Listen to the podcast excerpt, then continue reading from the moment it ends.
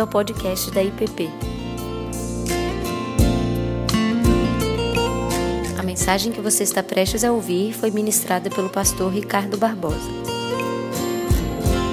No domingo passado, nós meditamos sobre a primeira oração que Paulo registra na carta que ele escreve aos cristãos na cidade de Éfeso. Essa oração que acontece dos versos 15 em diante do primeiro capítulo. E nessa oração nós vimos que o tema principal e o tema que percorre toda a súplica, toda a oração de Paulo é o conhecimento. Não qualquer conhecimento, o conhecimento de Deus, do Deus de Jesus Cristo, do Pai da Glória. Essa era a razão pela qual ele ora. E Paulo, como todo judeu do seu tempo, havia aprendido a orar ao Deus de Abraão, de Isaque e de Jacó. Era assim que a Bíblia de Paulo havia ensinado a orar. O Velho Testamento, que era o texto que era disponível no primeiro século. E Paulo aprendeu a orar assim. Esse era o Deus que Paulo conhecia. O Deus dos patriarcas, o Deus dos seus antepassados. Porém, desde o dia em que Jesus se revelou a ele na estrada de Damasco e se mostrou a Paulo, ele passou a conhecer não apenas o Deus de Abraão, de Isaac e de Jacó, mas o Deus de Jesus Cristo. E isso mudou muita coisa na vida de Paulo. O Deus do Evangelho, o Deus da graça, o Deus da salvação, o Deus que se revelou a ele como o Deus que veio, por meio de Jesus Cristo, tornar possível a reconciliação de todo aquele que crê. E é o conhecimento de Deus, do Deus de Jesus Cristo, conhecimento do Pai da glória, que excita o coração de qualquer cristão em qualquer época, em qualquer lugar.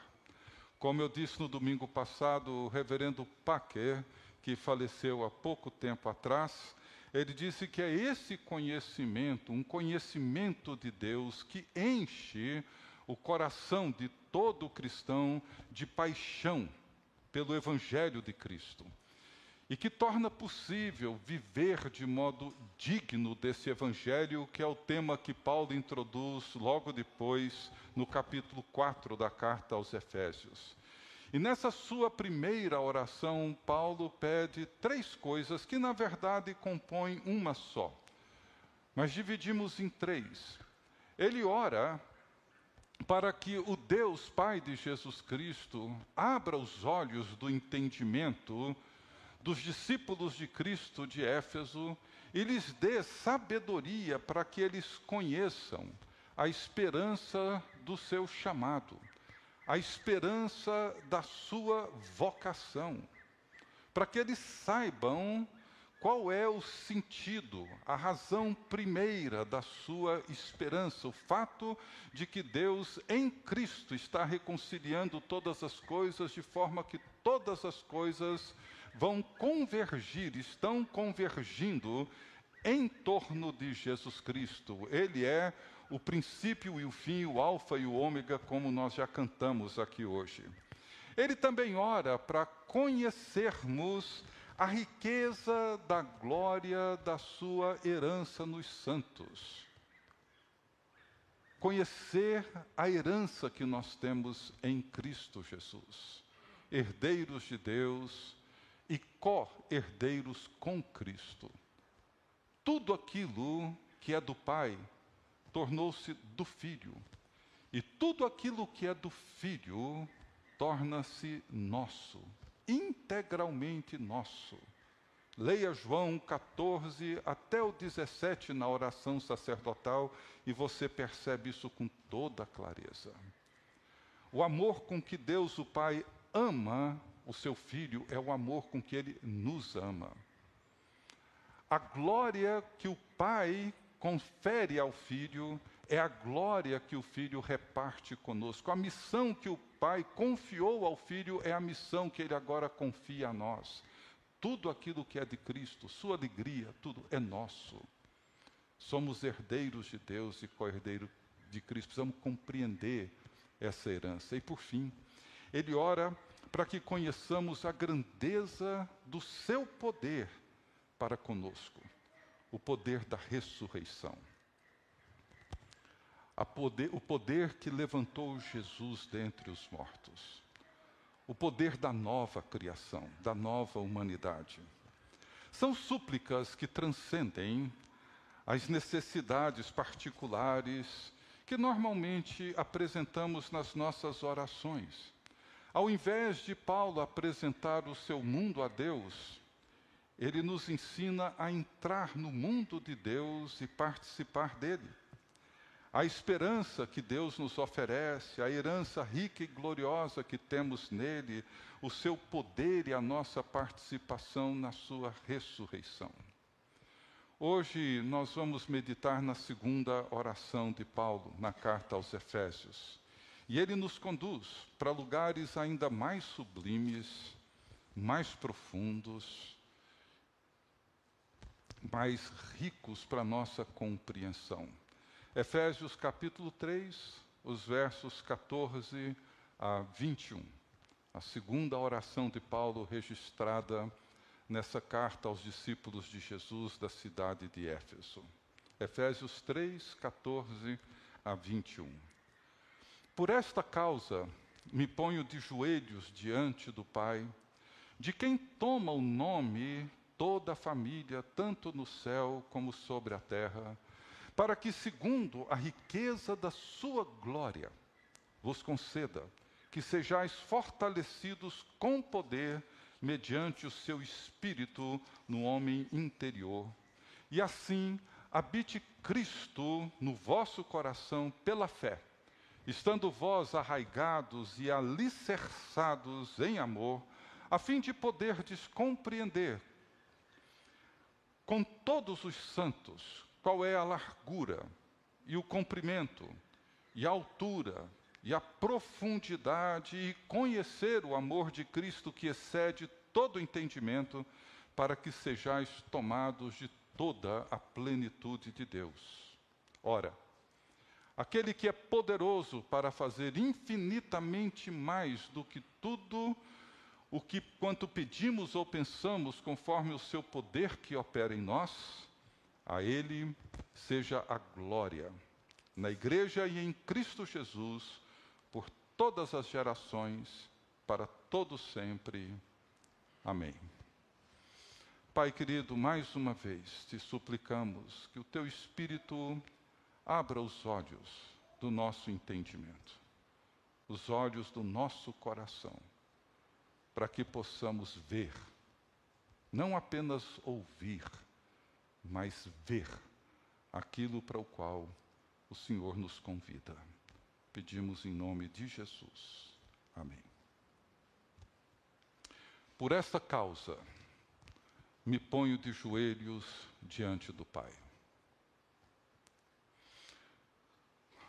Qual era o motivo que colocava Paulo de joelhos diante do Pai de Jesus Cristo?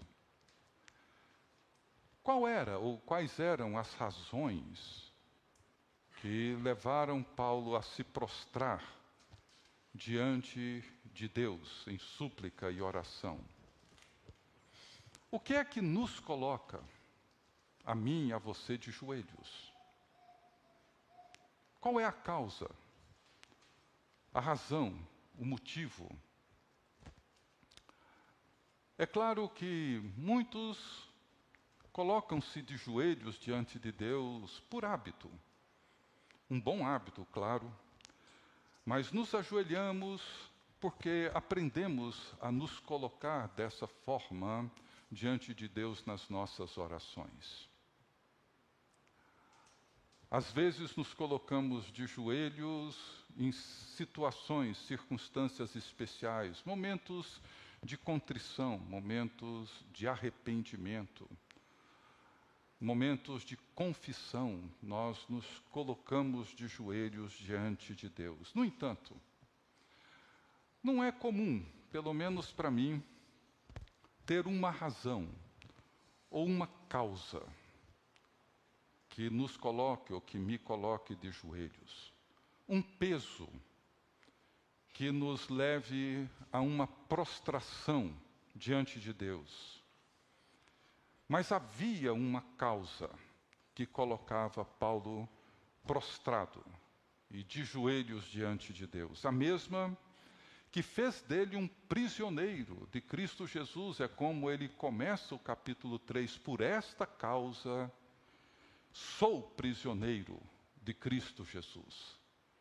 E essa causa a que Paulo se refere, você lendo a carta, desde o primeiro versículo, você percebe que, talvez de uma maneira bastante simples, resumida, nós vamos tentar ampliar um pouco mais, mas o que coloca Paulo de joelhos é o Evangelho, é a graça de Deus, que alcança judeus e alcança gentios.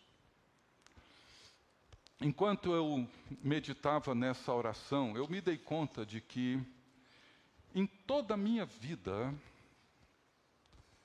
eu tive apenas uma única causa que me colocou de joelhos diante de Deus, que foram os 14 meses de enfermidade do nosso filho Tiago.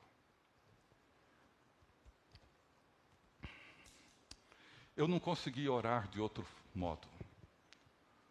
Mesmo que eu tentasse, mesmo que eu me esforçasse, eu não conseguia. Era como se um peso imenso me fizesse dobrar os joelhos todas as vezes no dia em que eu me colocava diante de Deus para orar por Ele. Sentimento de angústia, a impotência, a consciência de que eu precisava ser totalmente dependente da misericórdia divina pesavam sobre mim de tal forma que eu não tinha como evitar essa prostração. Não tinha como. Depois do falecimento do Tiago, eu me ajoelhei algumas vezes para orar. Não com a mesma frequência mais. Mas nenhuma delas havia uma causa que pesasse, que me levasse a uma angústia tão intensa e tão profunda que me colocasse prostrado diante de Deus. Me ajoelhei por hábito, me ajoelhei em momentos aqui na igreja de confissão, mas não por uma causa.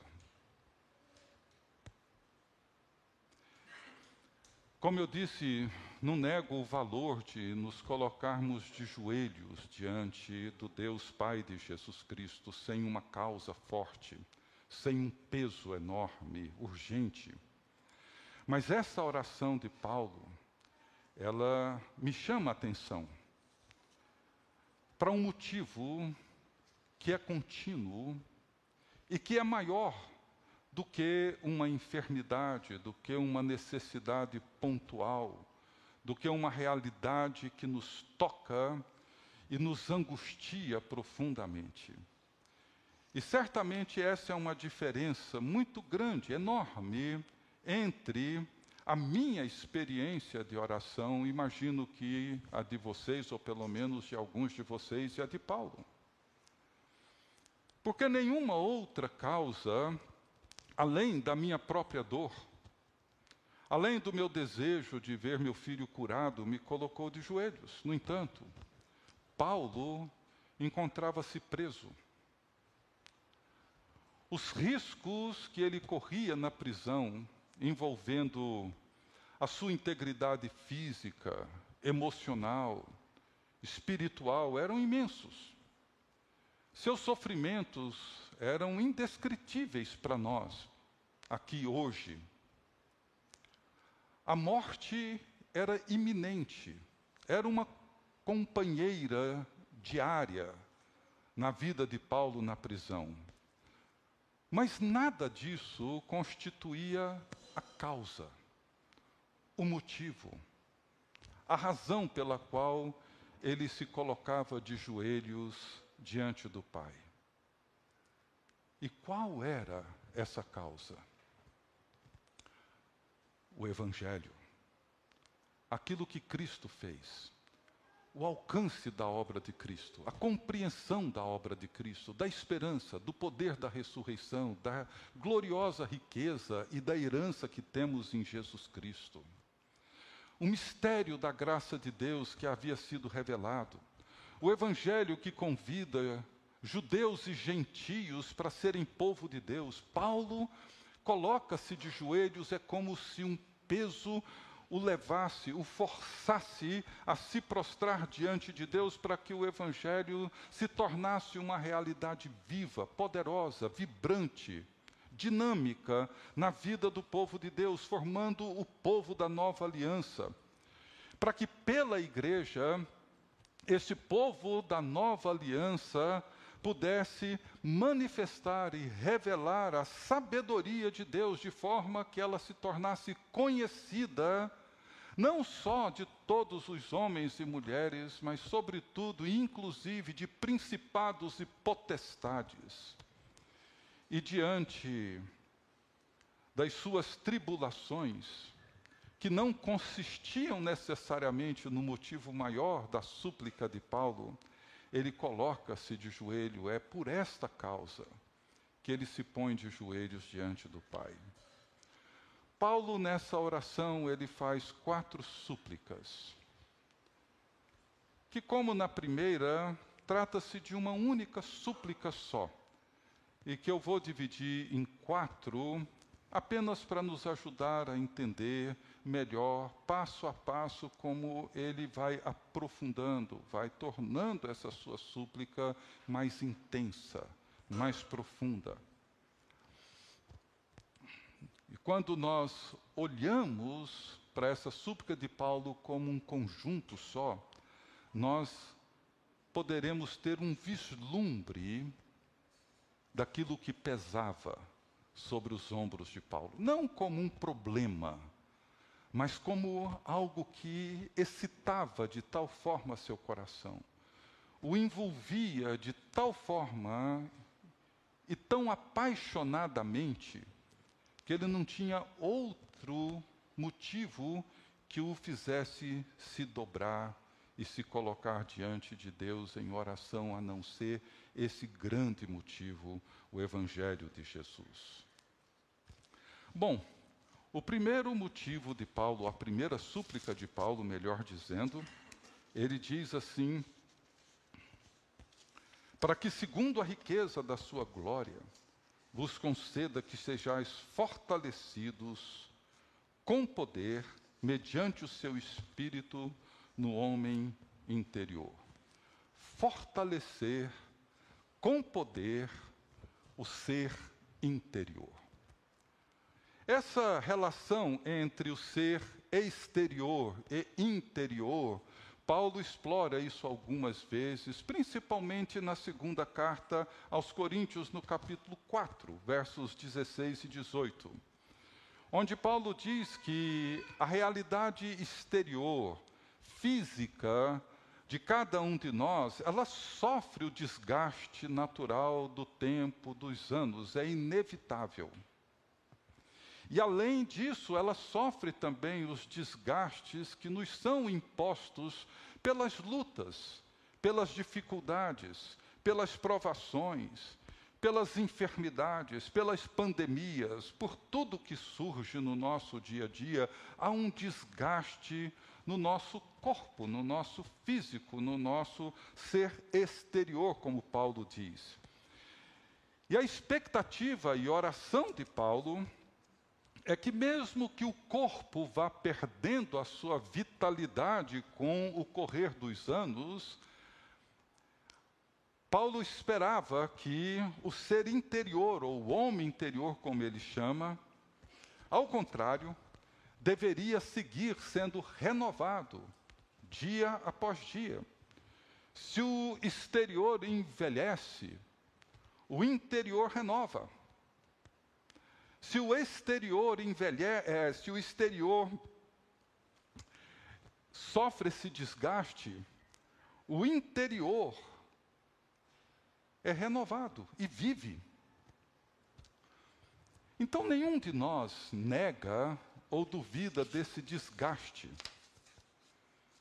Cada dia, cada ano. Mas isso não significa necessariamente que temos uma preocupação com a realidade interior. Muito pelo contrário. Talvez o que é mais fácil de observar é que muitos, na medida em que o corpo envelhece e se desgasta, o espírito segue na mesma direção, envelhecendo, se desgastando. Por isso, Paulo ora pelo fortalecimento do nosso ser interior. Grande parte das nossas orações dizem respeito ao exterior. Dizem respeito à saúde, dizem respeito à nossa necessidade, ao nosso esforço de minimizar os efeitos dos desgastes naturais do tempo.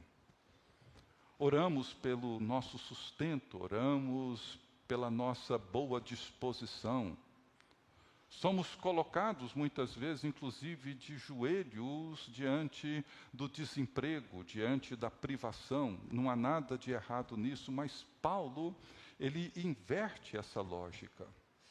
Para ele, o que importa é fortalecer com poder, mediante o Espírito Santo, essa realidade interior.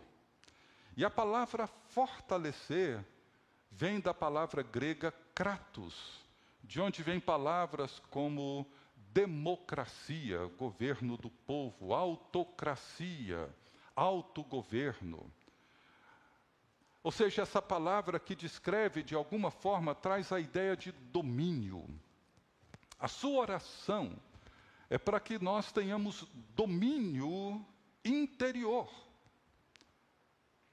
pelo poder e aqui a palavra é dunamis, de onde vem a palavra dinamismo. Ou seja, para que tenhamos domínio pelo poder, pelo dinamismo do Espírito Santo. Nós não controlamos o desgaste do corpo, mas o ser interior pode e deve ser dominado e renovado pelo poder do Espírito Santo. Para que o evangelho das insondáveis riquezas de Cristo seja conhecido e proclamado. Para que homens e mulheres venham a conhecê-lo e a experimentarem o mistério da vida revelada em Jesus Cristo, nós precisamos ser dominados para dominar. Nós precisamos ser renovados para renovar, através da ação contínua do Espírito Santo. Precisamos ser vivificados, mesmo que o desgaste seja natural e aconteça inexoravelmente. A atenção nossa é para que esse domínio interno seja uma realidade proporcionada pelo poder do Espírito Santo em nós. Segundo, ele ora para que Cristo habite no coração, assim habite Cristo no vosso coração pela fé, estando vós arraigados e alicerçados em amor Aqui Paulo nos ajuda a entender, a ampliar um pouco mais o que ele quer dizer com esse ser interior, esse homem interior. Paulo não está orando para que cada um de nós venha descobrir a sua essência. É umas bobagens que a gente ouve todo dia, mas não é isso que Paulo está orando. Ah, você precisa descobrir a força que existe dentro de você mesmo. Você é mais do que você imagina. Não. Não se trata disso. O que o Espírito Santo faz em nós é nos unir a Cristo, de tal forma que Cristo é quem vive em nós, como disse Paulo. Logo já não sou eu quem vive, mas Cristo vive em mim. Essa realidade da presença de Cristo em nós. E é isso que Paulo ora. É essa a razão pela qual Jesus termina a sua oração conhecida como sacerdotal. Em João 17, ele termina afirmando assim: Eu neles, e tu em mim. Em outras palavras, Cristo é o homem interior em cada um de nós. Não se trata da minha essência, não se trata de eu descobrir o meu ser profundo, não. Trata-se de descobrir o sentido da minha união com Cristo. A habitação de Cristo é em nós, como diz Jesus em João 14. Se alguém me ama, guardará a minha palavra, e meu Pai o amará, e viremos para ele, e faremos nele morada. E viremos para ele, eu e meu Pai, e faremos nele morada. E no capítulo seguinte, no capítulo 15 de João, ele usa a imagem da videira. Ele é a videira, nós somos os ramos. E no verso 4, Jesus diz assim: Permanecei em mim, e eu permanecerei em vós. E eu já disse várias vezes o quanto eu gosto dessa preposição em. Permanecei em mim, e eu permanecerei em vós. Para quê? Darmos frutos, muitos frutos, os mesmos frutos de Jesus. Em terceiro lugar, Paulo segue a sua oração dizendo assim: a fim de poder descompreender com todos os santos qual é a largura, o comprimento, a altura, profundidade e conhecer o amor de Cristo que excede todo entendimento. Compreender o incompreensível. É assim que Paulo descreve. Compreender o amor de Cristo que excede a toda e qualquer capacidade humana de tentar compreendê-lo. Mas a presença do Espírito em nós que nos concede a força para que Cristo habite em nós. Isso torna possível esse caminho para conhecermos aquilo que não é conhecível, compreender aquilo que é incompreensível. O amor de Cristo. Jamais seremos capazes de compreendê-lo. Paulo diz que ele nos é revelado e é derramado em nossos corações pelo Espírito Santo, que nos fortalece no nosso ser interior, ou seja, fortalece Cristo em nós e faz com que nossa fé seja bem alicerçada, bem fundamentada, bem estruturada, de forma que podemos, na comunhão com todo o povo de Deus crescer na compreensão do incompreensível e entender e viver e experimentar de uma maneira como nunca experimentamos antes o amor de Deus revelado em Jesus Cristo. E por fim, ele termina dizendo: para que sejais tomados de toda a plenitude de Deus. A finalidade de toda a sua súplica é para que nós sejamos envolvidos da totalidade de Deus, encher até a borda. Ser tomados da plenitude de Deus é sermos capazes de reconhecer o governo, o domínio de Jesus Cristo sobre todas as esferas da vida, sem negar nenhuma. Mas para isso, o nosso ser interior, o nosso homem interior precisa ser fortalecido ao máximo, para experimentar ao máximo a presença de Cristo, para que juntos, como Igreja de Jesus Cristo, possamos compreender ao máximo o amor de Jesus Cristo, para nos dedicarmos ao máximo para o louvor da Sua glória. Esse é o objetivo da oração de Paulo. Por essa causa, eu me coloco de joelhos. Esse é o motivo que me faz prostrar diante de Deus. Isso é o que eu mais desejo. Essa é a razão que me excita dia e noite, que me envolve com uma paixão irresistível. Podemos, claro, ter outros motivos, como já tive o meu.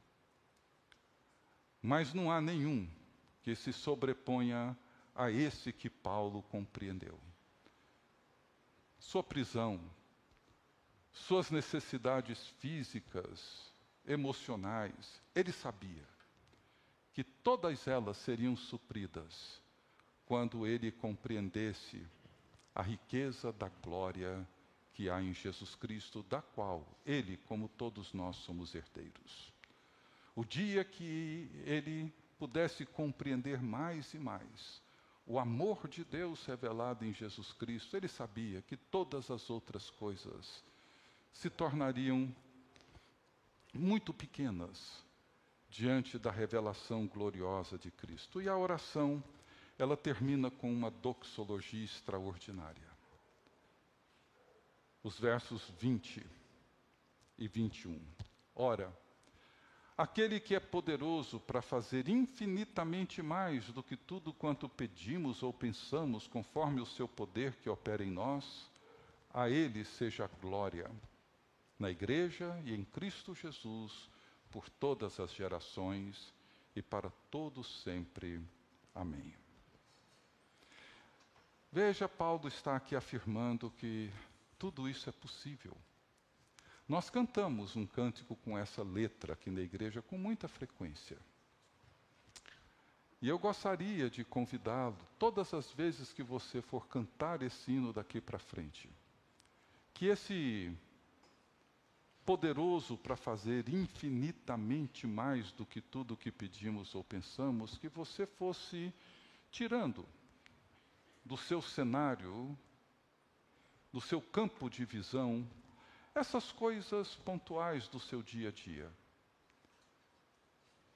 E começasse a pensar nessas pelas quais Paulo ora. É claro que Deus é poderoso e era poderoso para libertá-lo da prisão. E é claro que Deus é e era poderoso para abrir novas portas missionárias para o trabalho de Paulo. Deus é e era poderoso para lidar com todos os conflitos que Paulo enfrentava dentro e fora da igreja. Mas não é sobre isso que a sua mente está focada. Deus é poderoso para fazer infinitamente mais do que conseguimos imaginar na compreensão da esperança da nossa vocação.